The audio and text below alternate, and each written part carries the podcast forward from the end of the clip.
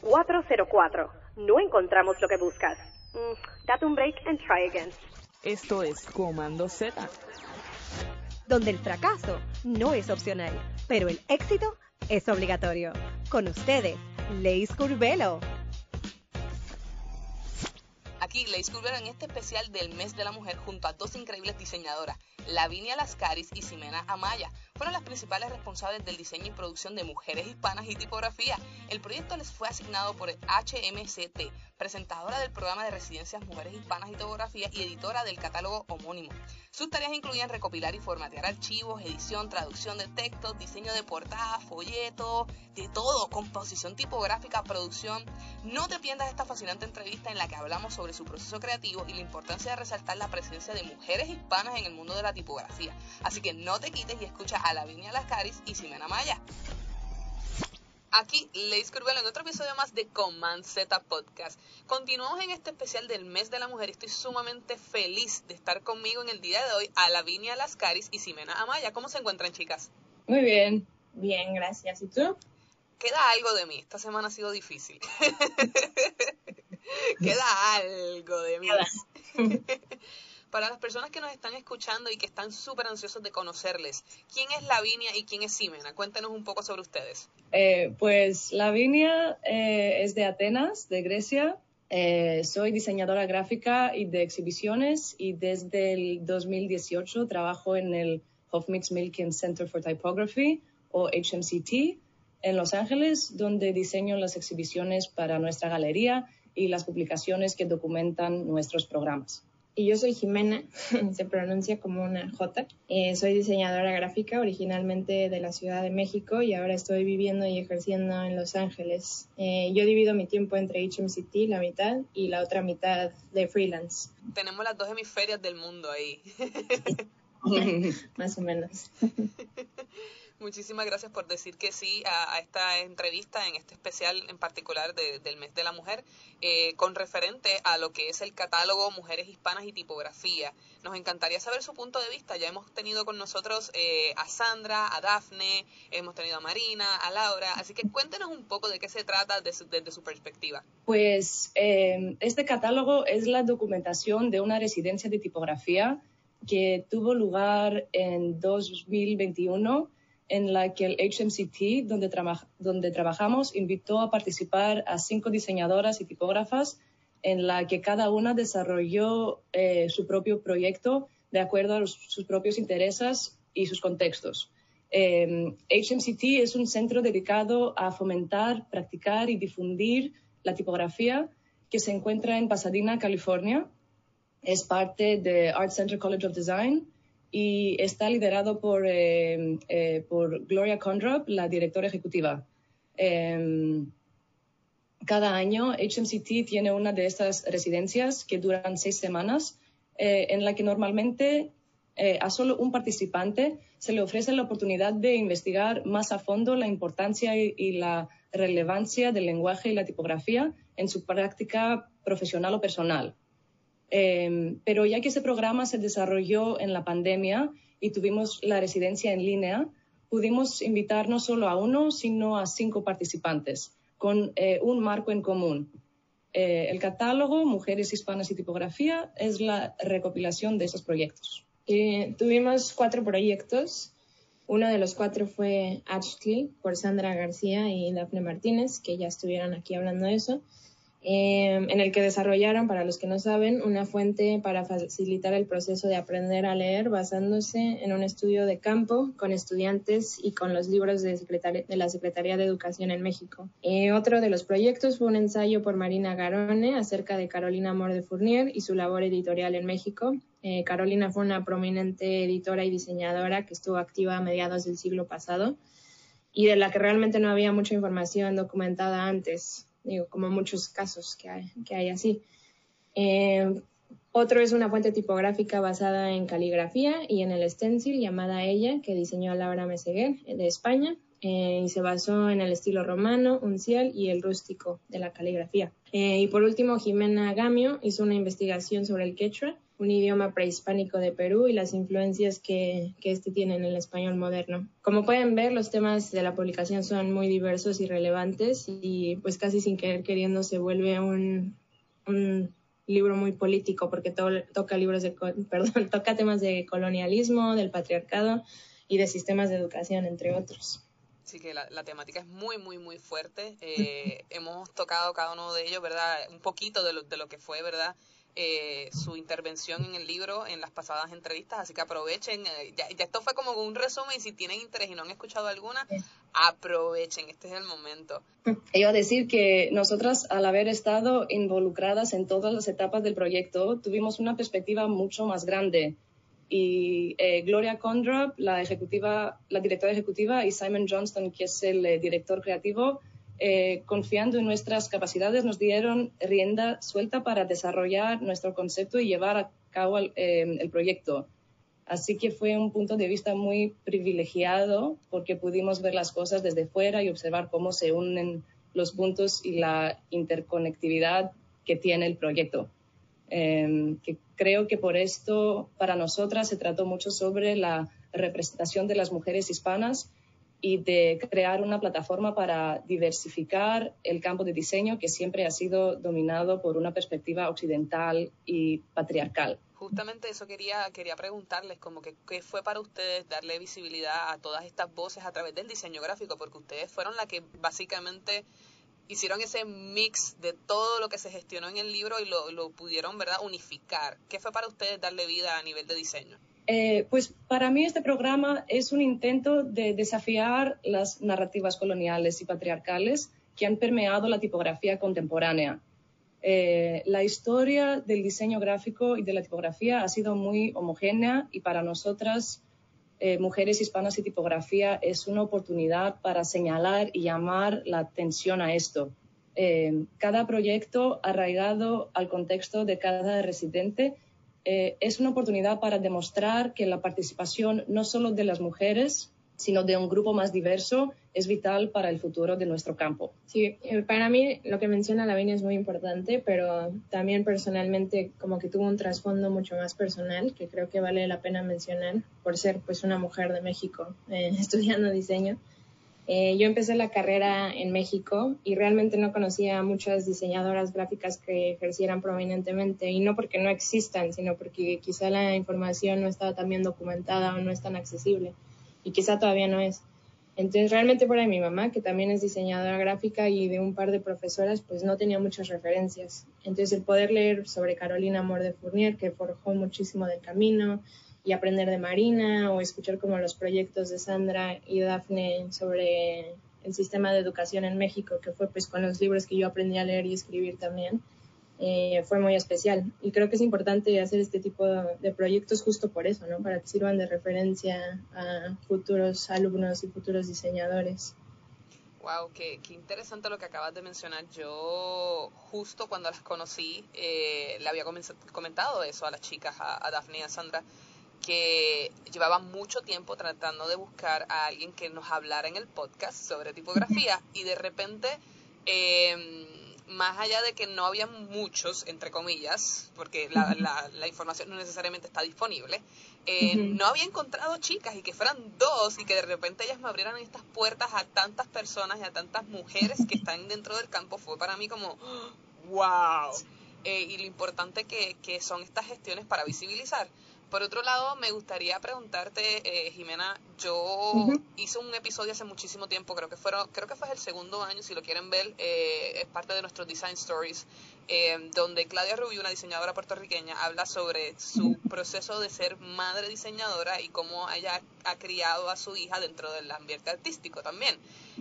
¿Cómo fue para ti crecer con una diseñadora siendo tu mamá? Pues tuvo muchísimo que ver. Justo como que bromeamos mucho de eso, de que me condicionó un poco a ser diseñadora también, como que no había otra opción.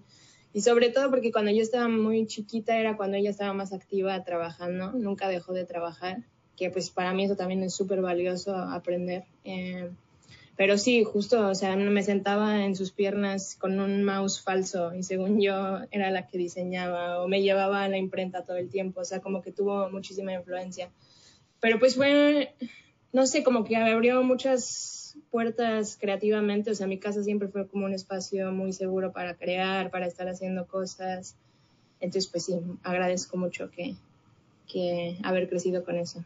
Eh, debe haber sido hermoso, nada más de pensarlo. Yo tengo, yo le digo de, de, cariño a, Claudia Rubiú, que ella es mi mamá en el diseño.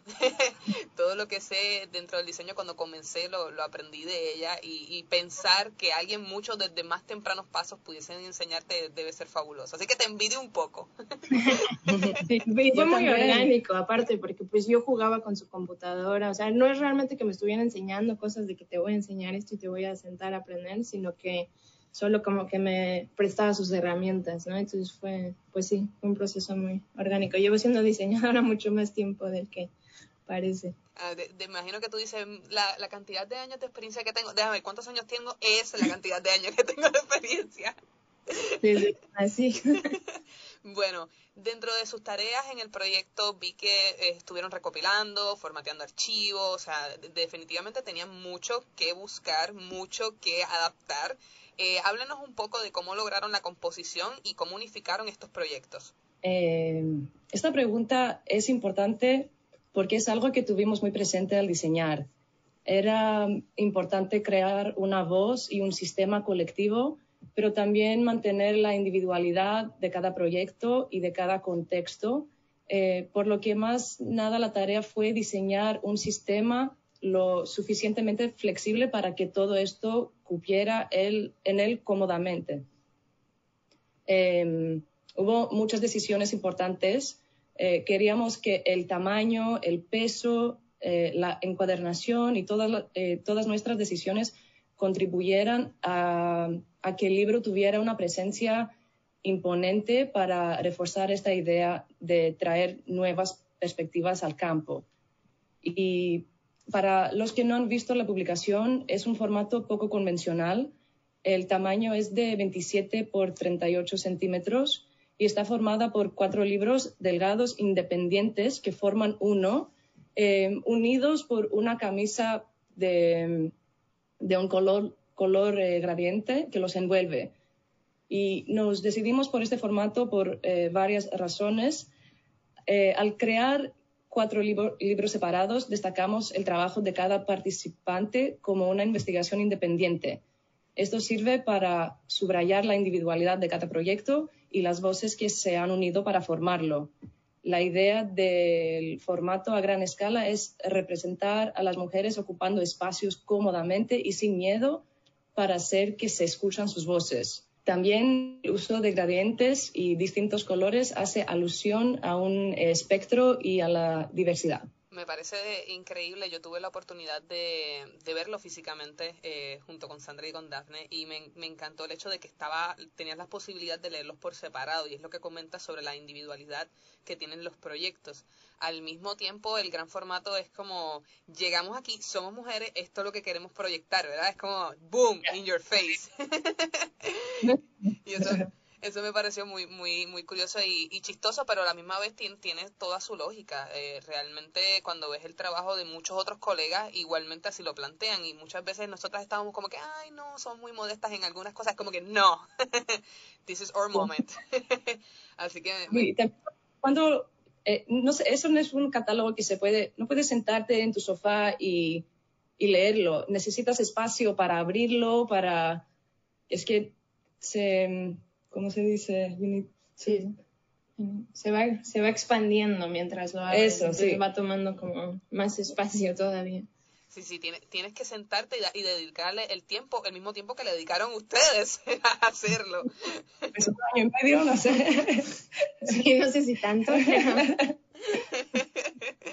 Bueno, chicas, eh, quería también preguntarles que el hecho de ser un proyecto diseñado por y para mujeres, eh, para mí es increíble y, me gustaría, ¿verdad?, preguntarles este, si esto genera alguna diferencia, cómo ustedes abordaron el proyecto, cómo ustedes se sintieron eh, y qué cosas tomaron en consideración sabiendo que esto era por y para mujeres. Sí, esto fue algo que platicamos mucho y creo que la respuesta es sí, pero no. Eh, y más que no, porque pues realmente como diseñadoras el abordaje de este proyecto fue el mismo que tendríamos con cualquier otro en el sentido que cada vez que empiezas un proyecto eh, pues tienes que tratarlo con, la misma, con el mismo respeto, eh, con la misma sensibilidad y tener las mismas consideraciones sin importar el tema.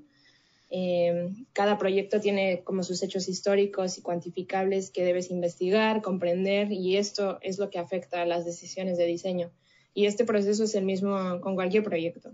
Entonces, pues realmente la intención de representar estos puntos de vista más diversos y de darle su lugar viene del programa de la residencia.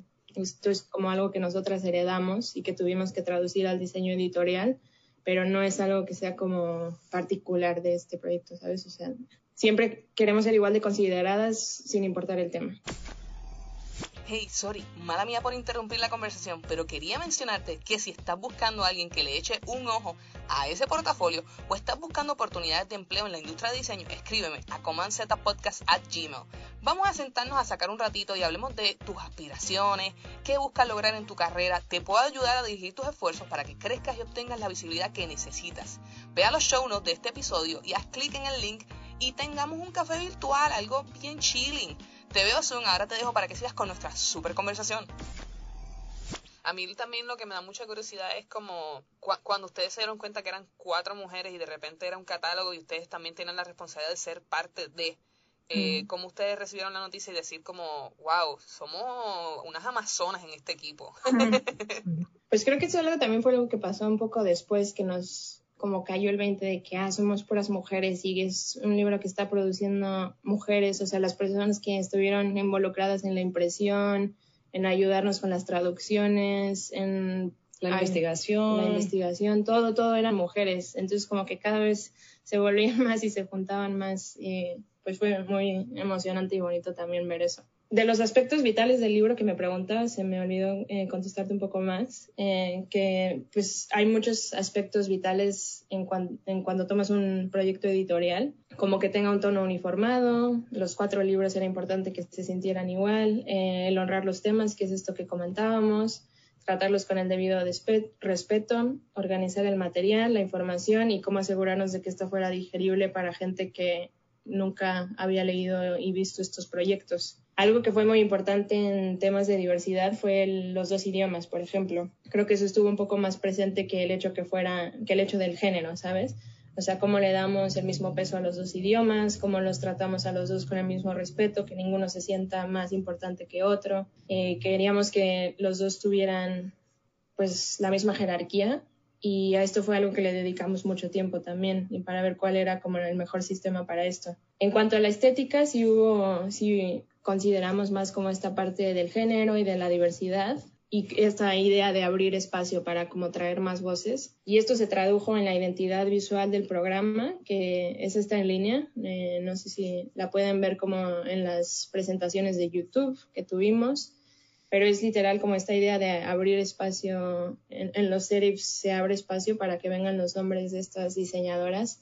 Entonces eso es una de esas cosas eh, y esto se tradujo al diseño de portadas. Y en cuanto a los colores, como ya mencionó Lavinia, el uso de gradientes que son que representa como este espectro más diverso que algo definido como tal luego de tener la oportunidad de, escuchar a cada una de las chicas en, términos de sus investigaciones, yo como diseñadora mm, me da muchísima curiosidad y no, y no, tiene, no, no sientan que esto es controversial, simplemente es pura curiosidad. Eh, a veces es complejo comunicar ciertos temas por cómo uno piensa visualmente. ¿Hay alguna de las investigaciones que se le hizo más difícil que otra por el hecho de comunicarla a nivel visual, no porque sea difícil? La, el proyecto de Laura era un poco complicado de... I don't know how to say this very well. No worries, you can do it in English. It's completely fine. okay, I'll switch to English for a second. Um, she she combined uh, some uh, uppercase um, characters, an, an upper character, an uppercase character set from one style with a lower case character set from another style. So it was complex and, in terms of like mixing, right? Like visualization and the mix. Yes. So um, articulating that visually and making sure that that her her process was communicated uh, and digestible was um, was a bit of a challenge. me, me, debo imaginar eh, el hecho de, es que la caligrafía de por sí tiene un flujo, una manera de cómo, cómo corre la página muy diferente a un stencil o al, incluso los caracteres como están mencionando de, que esté en mayúsculas o minúsculas. Eh, así que qué interesante, sí, porque por ejemplo el estudio de Marina fue más histórico, ¿verdad? Y entonces pues ya hay un poco de la diferente tal vez cómo se estructuran los párrafos, la investigación, cómo se presenta, más allá de caracteres en sí. Pero el de Marina fue un reto. Iba a decirlo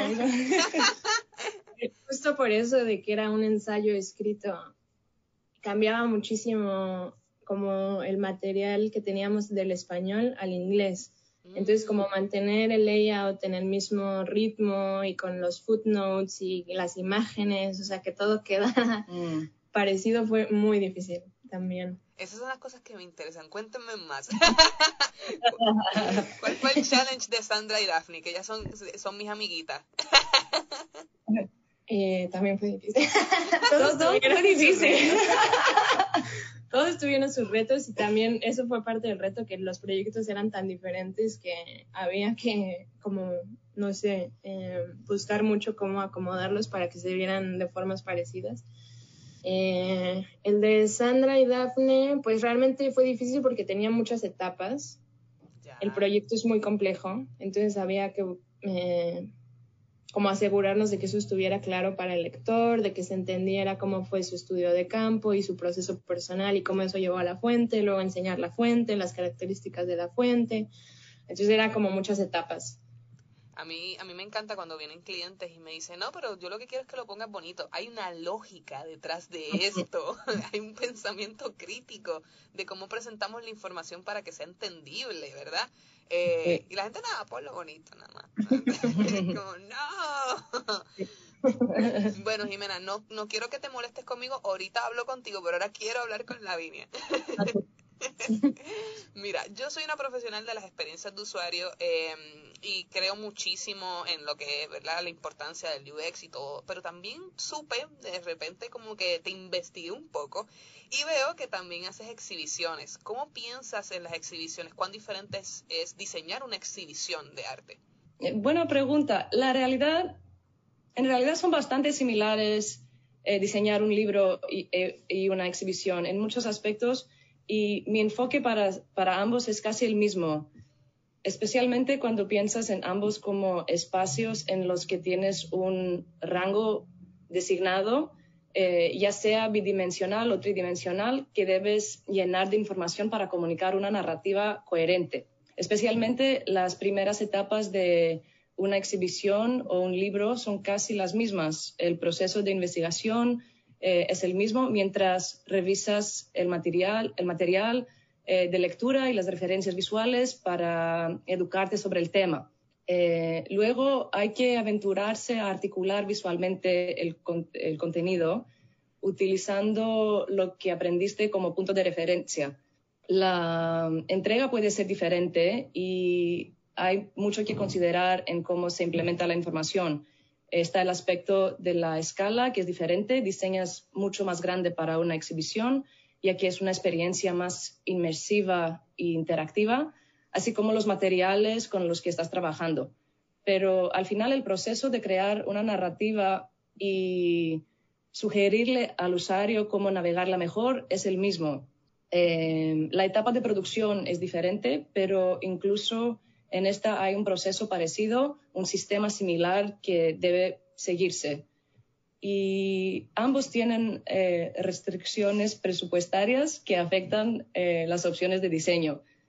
Diría que la principal diferencia entre los dos es que una exhibición suele ser una unidad singular específica del sitio donde se instala, incluso si ese sitio es virtual y generalmente sujeta al tiempo, los libros, por otro lado, suelen tener múltiples reproducciones de sí mismos y, son móviles. Y en ese sentido, los libros pueden percibirse como exhibiciones móviles en sí mismos y por esta eh, razón las exhibiciones suelen ir acompañadas de catálogos. Los libros tienen una atemporalidad y una movilidad que las exposiciones no tienen. Eh, las exposiciones tienen una inmediatez Y estas son cosas a tener en cuenta durante el proceso de diseño. Me ha volado la cabeza. O sea, mencionaste que, que, los libros básicamente son una exhibición andante. O sea, wow. yo, yo siempre que pienso en, exhibiciones, pienso, pues, como trabajo en UX, pienso en las experiencias de usuario y siempre he hablado sobre cómo traer las experiencias de usuario a los espacios físicos. La gente se me complica y me dice, no, es que eso solamente vive en el contexto digital. Es como que de repente van a una tienda, que no quiero mencionar el nombre, pero igual lo digo, IKEA, y te das, y te das cuenta que terminas comprando y la gente se enamora de los artículos, no, pero no es porque los artículos están meramente puestos en una vitrina. Es porque está todo tan bien pensado y te llevan en un flujo. Hay, hay señalización, hay flechas que te dirigen un camino específico. Todo eso son experiencias de usuario, la gente no lo mira de esa manera, pero ahora que tú mencionas que un libro es básicamente una exposición, wow, sí, es cierto, no lo había visto de esa manera, sigue siendo un contenido de información que quieres presentar, simplemente que en un formato diferente. Yo, yo te iba a preguntar cómo la aplicas, ¿verdad? las experiencias de usar una exhibición, pero ya tú me contestaste la pregunta, o sea, ya yo no tengo que hacer más nada ahí. no, pero en serio, o sea, ¿ves, ves algún otro eh, aspecto? diferente eh, en términos de lo que son las experiencias de usuario a las exhibiciones? Primero que nada es importante definir quiénes visitarán la exposición, quién es tu audiencia, que en nuestro caso en HMCT son en términos generales personas de la comunidad de diseño gráfico y de la tipografía eh, de Los Ángeles, personas asociadas con Art Center y estudiantes. Luego intento responder algunas preguntas como em, qué sentimientos espero que esta experiencia genere en los espectadores, qué información creo que es más atractiva y cómo se comunica esta información, cómo quiero que los espectadores naveguen por el espacio y cómo creo valor para llevarse a casa. Y las respuestas a esas preguntas son las que me llevan a crear una narrativa convincente que guíe al espectador a través de la exhibición. Esta narrativa se forma con todos los elementos de la exhibición, la identidad visual, los colores, la colocación y agrupación de los objetos, la iluminación, em, el tono de los textos, los materiales elegidos, así como cualquier em, intervención realizada en el espacio que ayuda a establecer un flujo intuitivo dentro de la galería. Esta narrativa también incluye su contraparte digital que los espectadores pueden haber visto en, línea antes de visitar la exhibición y también cualquier material impreso como mapas, guías, folletos que puedan conservar después. Y todos estos elementos deben reflejar la esencia del trabajo que estamos mostrando y permitir que, ese, este hable por sí solo.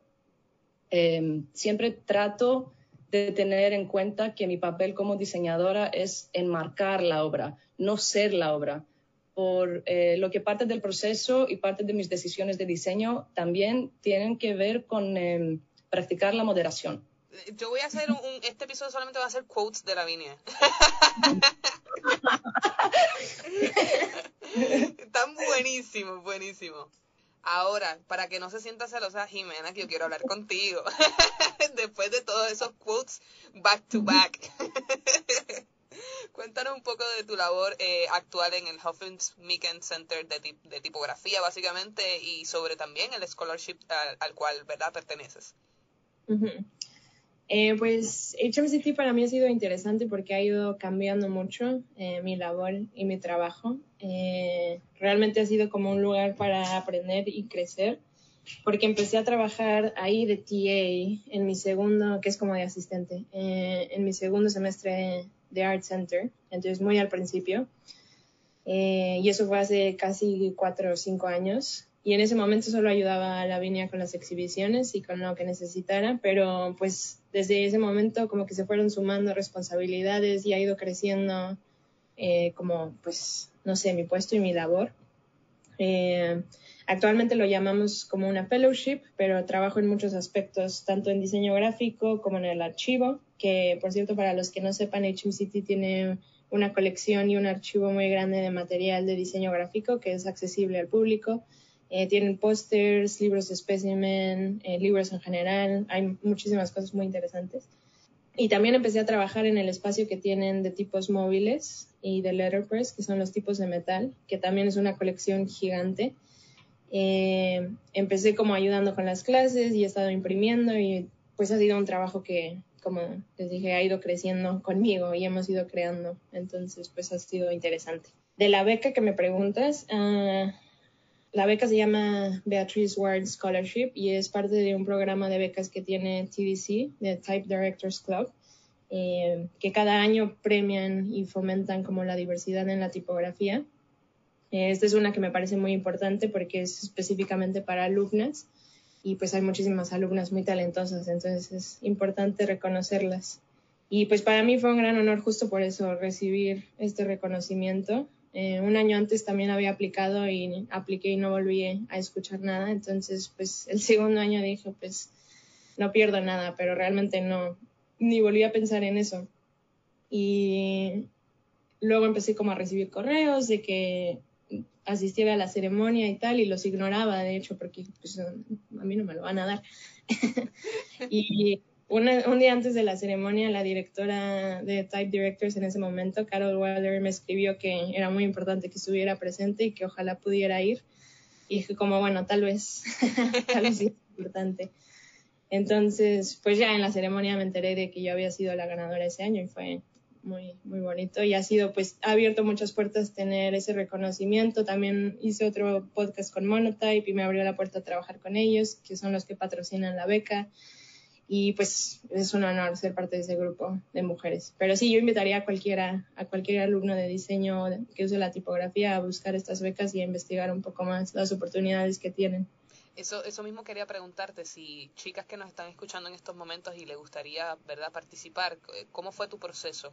Pues el proceso es como cualquier eh, otro premio, hay que preparar el portafolio y los proyectos que, que quieres mandar y creo que también iba acompañado de un ensayo de por qué era importante para ti la tipografía entre mujeres y como un poco este tema que estamos hablando en el podcast. Y lo mandas y ya, te, enteras después o no te enteras. Y si no te enteras, lo vuelves a hacer el siguiente año. Y después vas a tener tanta suerte como, como la tuya. Si no. es a la primera, a la segunda o a la tercera, seguro. Exacto. ¿Qué es lo peor que te puede pasar? Pues que te digan que no.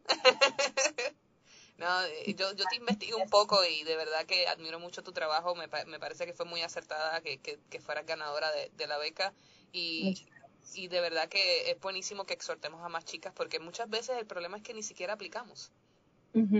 Sí, sí, muchas veces parece inaccesible o parece como muy lejano a nosotros y pues realmente no lo es tanto. Leí también porque, tú sabes, te estuve investigando de nuevo. Es válido, ¿verdad? Es válido. eh, que eres eh, muy, muy apasionada con el diseño feminista, específicamente de tu país natal, México.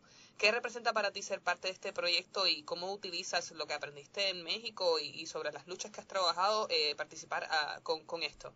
Sí, pues esa es una pregunta interesante también porque no sé qué tanto es el diseño feminista como tal. O sea, me gustaría pensar que en algún momento podemos hablar de diseño. Sin, sin, sin el apellido. Sí, sin decir como diseño para mujeres o de mujeres, sino solo diseño. Eh, creo que un poco más, a mí lo que me interesa en este aspecto es como la articulación del feminismo visualmente en México. Y pues yo llevo varios años viviendo fuera y el 8 de marzo, por ejemplo, para mí, a mí siempre me pesa no estar. Es una fecha que se ha vuelto muy importante en nuestro país y ojalá no hiciera falta que cada vez fuera más ruidosa, pero sí cada vez tiene que ser más ruidosa y cada vez es como, no sé, entonces para mí es como muy interesante ver estas articulaciones visuales que toma desde los carteles, los letreros, todos los rayones, los grafitis. Eh, eso es un poco como a lo que yo le llamo diseño feminista. Y pues es, que es una cosa el diseño gráfico planeado y premeditado y en el campo académico y otra muy diferente es como la comunicación visual de la calle y lo que está en la calle y lo que se hace como inmediatamente. Y para mí esta es la versión de la comunicación visual más pura y siempre ha tenido muchísima influencia en mi trabajo y mucho peso como diseñadora. Entonces creo que es un poco más eso. Pero en cuanto a este proyecto específico y cómo utilizo lo que he aprendido para aportar a mi país, pues como mencioné antes, este es un proyecto que también fue muy personal porque tocó muchos temas relevantes y me da mucho orgullo como haber podido contribuir a traer a estas voces a Estados Unidos y compartir este espacio con ellas. Y no solo aquí en Los Ángeles, también hace un par de meses tuvimos la oportunidad de presentar el libro en Letrástica, en Guadalajara, una conferencia de tipografía. Y pues fue muy bonito poder compartirlo en México, como regresar a eso, poder compartirlo con estudiantes mexicanos, ver su interés y su respuesta, porque fue muy bien recibido, eh, ¿no? Se nos acercaron a hablar muchas alumnas después, como a preguntarnos cosas, a comprar el libro. Entonces también como que ver esa sed que sí hay eh, y esa necesidad que sí existe ha sido pues evidencia de lo importante que es hacer este tipo de proyectos. Eh, y algo que platicaba con una amiga justo que se me hizo interesante y relevante es que justo hablando del 8 de marzo le pregunté si había ido a marchar y me dijo que no, que se había como adjudicado este nuevo tema que es activismo no activo y es como cómo protestas tú desde lo muy íntimo y desde lo cotidiano. Y a mí me pareció muy interesante esta definición porque creo que es un poco lo que nosotras hicimos con este proyecto. Eh, o sea, no es como ir a marchar a la calle, pero es como la misma lucha de cierta forma, ¿sabes? Entonces es como pues darle este lugar a las mujeres y a las personas que están fuera del canon patriarcal desde donde nosotros podemos y pues cómo nos ayudamos entre nosotros. Gracias por confirmarme que estoy en protesta con estos episodios. sí. es una manera de, exacto, de, de visibilizarnos entre nosotras mismas y es que eh, justo este 8 de marzo yo estaba hablando con, otra compañera y, ella suele enviarme un buen mensaje como que gracias por el trabajo que haces, como que marcas la diferencia y al final, era un voice, al final me decía, porque es que si no te lo digo yo, nadie te lo va a decir. Y entonces yo dije, carajo, ¿cuántas veces nos pasa eso? Y yo no se lo comento a otras chicas que te hacen un trabajo espectacular y yo dije, no, esto hay que seguir corriéndolo. Entonces le escribo a otra chica que yo digo, admiro tu trabajo, wow, esto está espectacular. Y ella me dice, ¿sabes qué? Se nos olvida cuán buenas somos porque nadie nos lo dice. Sí, mm. sí, y al final pues es justo lo que pasó aquí, ¿no? Tú conociste a Sandra y Sandra te nos presentó y ahora hicimos como toda esta serie de capítulos, o sea, sí, pues sí, si no lo hacemos entre nosotros, ¿quién lo va a hacer? Exactamente, exactamente. Bueno, ya estamos casi finalizando y entramos a, las preguntas habituales del podcast. Eh, me encantaría conocerlas un poco en términos de sus historias de terror. ¿Han, ¿Han tenido alguna historia de terror en su carrera correspondiente a lo que es el diseño tipográfico? No sé si tengo un caso horrible para compartir, pero creo que hubo partes de mi experiencia como estudiante en Art Center que fueron un poco oscuras. Eh, el ritmo es muy intenso, es competitivo y por ratos no se duerme mucho. Em, no me malinterpreten, lo disfruté mucho y fue una experiencia que me cambió la vida y estoy infinitamente agradecida con mis eh, profesores, em, con algunos de los cuales ahora puedo trabajar. Pero definitivamente había una obsesión y un delirio al estar sobrecargado de trabajo. Em, creo que en cierto sentido había desarrollado un nivel de síndrome de Estocolmo. Mm. Que ahora que lo digo en voz alta, me pregunto si todavía lo tengo, porque cinco años después de mi graduación sigo trabajando ahí todos los días y, me encanta. Sí, que, que, en tu caso fue ya acostumbrarte a un, a un estilo de trabajo en high. Sí, bueno, trabajar en el HMCT no es como el, ritmo no es el mismo de, de, lo que teníamos como estudiantes. Eh, hay un eh, work-life balance que es eh, más saludable. sano. ¿Sano? Sí. Más sano. y en tu, en tu caso, Jimena, ¿tienes alguna historia de terror que, que nos cuentes que después nos puedas comentar qué aprendiste sobre eso? sí, yo sí tengo varias. varias.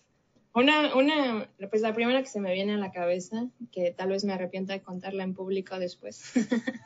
Pero, eh, pues sí, yo cuando estaba empezando a estudiar diseño gráfico en México, empecé en una escuela que no voy a mencionar el nombre, pero pues me acabaron corriendo eh, y fue bastante desastroso y bastante catastrófico y muy desmotivante, ¿no? Incluso me dijeron que se veía que el diseño gráfico no era lo mío y que mejor buscara otra cosa que hacer.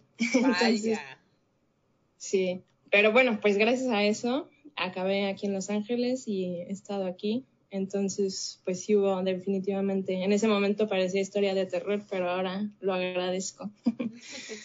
pero sí hubo muchas cosas que, no sé, también hay muchas cosas que al principio no puedes prever porque no te han pasado y entre más te equivocas, pues menos van disminuyendo esas historias de terror. Entonces, pues a mí por eso me gusta celebrar mucho los errores después de ese grande. Aquí también lo celebramos, por eso es que le decimos comanceta a todo. Muy bien. Bueno, cuéntenos un poco, ya que ustedes son diseñadoras eh, específicamente de verdad de, este mundo de, la tipografía, ¿cuáles ustedes creen que es el error más común de los diseñadores al, utilizar la tipografía? ¿Cuál es su opinión al respecto de, los errores más comunes? Lo primero que viene a la mente es eh, no imprimir los diseños. Anda, esa, esa la cometo yo. Eh, es que en la pantalla los, los tamaños son relativos y, las cosas pueden verse muy diferentes cuando se imprimen. Recientemente comencé a pasar a la enseñanza y a la docencia y he visto cómo algunos alumnos em, aprenden la importancia de ese paso, cómo necesitan criticar sus diseños en el formato para, eh, para que para él que están destinados y a la escala real. Em, sí, porque no es lo mismo lo que, lo que ves en la pantalla cuando está impreso, de repente tú dices, ah, sí, esa tipografía en 14 es legible, y de repente es como, ah, no se ve nada. Sí. Pero suele más que lo, diseñas todo más grande y luego lo imprintas, es, lo, lo imprimas y, se ve todo así más em, inelegante. Sí, sí, sí, sí, exacto. No se ve, no se ve exacto elegante, como refinado, refinado. Sí, eso. Y eh, otra cosa que veo es que a menudo los signos de puntuación se usan incorrectamente. Incluso en productos comerciales de gama alta usan, por ejemplo, marcas de pulgadas en lugar de comillas y, y los guiones incorrectos.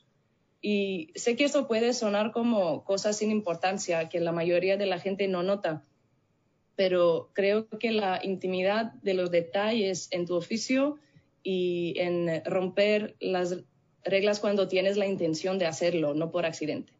Estoy de acuerdo. Últimamente estoy viendo mucho eh, artículo de periódico con errores ortográficos. Es de repente como, wow, no se supone que eres el referente. sí, nos damos cuenta. sí, nos damos cuenta. Para mí también uno de los peores errores es como subestimar el valor de las fuentes tipográficas por las que hay que pagar. Creo que muchas veces los diseñadores y sobre todo diseñadores más jóvenes buscan fuentes eh, gratis o no sé, como hackeadas o cosas así por, para ahorrar dinero, pero realmente causan más problemas de los que solucionan. Y hay una razón por la que existe una profesión entera para el diseño de, de estas fuentes y para el diseño de la tipografía y las personas que se dedican a hacer esto realmente lo hacen por amor al arte, ¿no? Nadie se está volviendo rico por esto, entonces pues es mejor fomentar el uso correcto también. Completamente. Y lo de modas que platicábamos. también. Que otra cosa que platicábamos es cómo caer en modas, que a veces es muy fácil hacer las cosas solo porque se ven bien o porque mucha gente lo está haciendo, pero pues realmente estos proyectos eh, pues pasan de moda también muy rápido y se vuelven odiosos. Siempre es mejor que te guíe el contenido y si lo tratas con respeto y tomas tus decisiones a partir de eso, eh, pues son relevantes mucho más tiempo. Exactamente, exactamente. Bueno, ya para finalizar esta entrevista, me gustaría cerrar con qué piensan ustedes, ¿verdad? Y, y por qué ustedes entienden que necesitamos más mujeres en la industria de diseño. Eh, me encantaría, y ustedes son el cierre como tal de, ¿verdad? De, de todo este proyecto de protesta Eh, con, el podcast. Eh, así que, ¿con qué podemos cerrar, verdad? ¿Por qué necesitamos más mujeres en el área del diseño? Sí, pues creo que en este momento es importante tener a más mujeres en la industria del diseño y de la tipografía para que traigan este punto de vista diferente al patriarcal y al capital con el que hemos vivido tanto tiempo. Eh, y es que a veces ni siquiera es que no haya habido mujeres antes, sino que no se documentó propiamente, ¿no? Como Marina nos enseña con Carolina Amor de Fournier. Y por eso son importantes este tipo de proyectos donde documentamos estos diferentes puntos de vista y estas diferentes experiencias. Em, recientemente yo escuché una frase que me gustó mucho que decía algo como, reconocer a la mujer del pasado es pensar en la mujer del futuro y esto es algo que pues de esto de esto va todo esto, ¿no? O sea, qué documentamos y qué fomentamos hoy para que en el futuro existan más oportunidades. Y realmente es importante diversificar en general, no solo en términos de género, sino en términos de ideas, de puntos de vista y de todo. Una sociedad homogénea no es una sociedad sustentable, la evolución se basa en la diversidad. Y pues este catálogo, más que ser un libro, eh, también es un espacio abierto y una invitación a que todos, de acuerdo a nuestras posibilidades y de acuerdo a nuestros contextos, diversifiquemos como podamos y como no sea relevante a cada uno. Les agradecemos un millón por, por ser parte de, esta serie. Eh, a los que no han escuchado las entrevistas anteriores, los invitamos a que también le, den play y aprendan un poco de las chicas eh, que fueron parte de este catálogo. Y mil gracias por, por ser parte. Mil gracias, definitivamente. Muchas gracias a sí, gracias a ti por invitarnos y por tenernos aquí. Bueno, pues será hasta la próxima, amigos. Puedes buscar más episodios a través de nuestra página web comanzetapodcast.com o seguirnos a través de Instagram, Twitter, Spotify, Apple Podcast y Google Podcast como Coman Z Podcast o en Facebook como Coman Z Podcast PR. Las opiniones perdidas en este programa son de exclusiva responsabilidad de quienes las emiten y no representan a Coman Z Podcast ni a sus auspiciadores.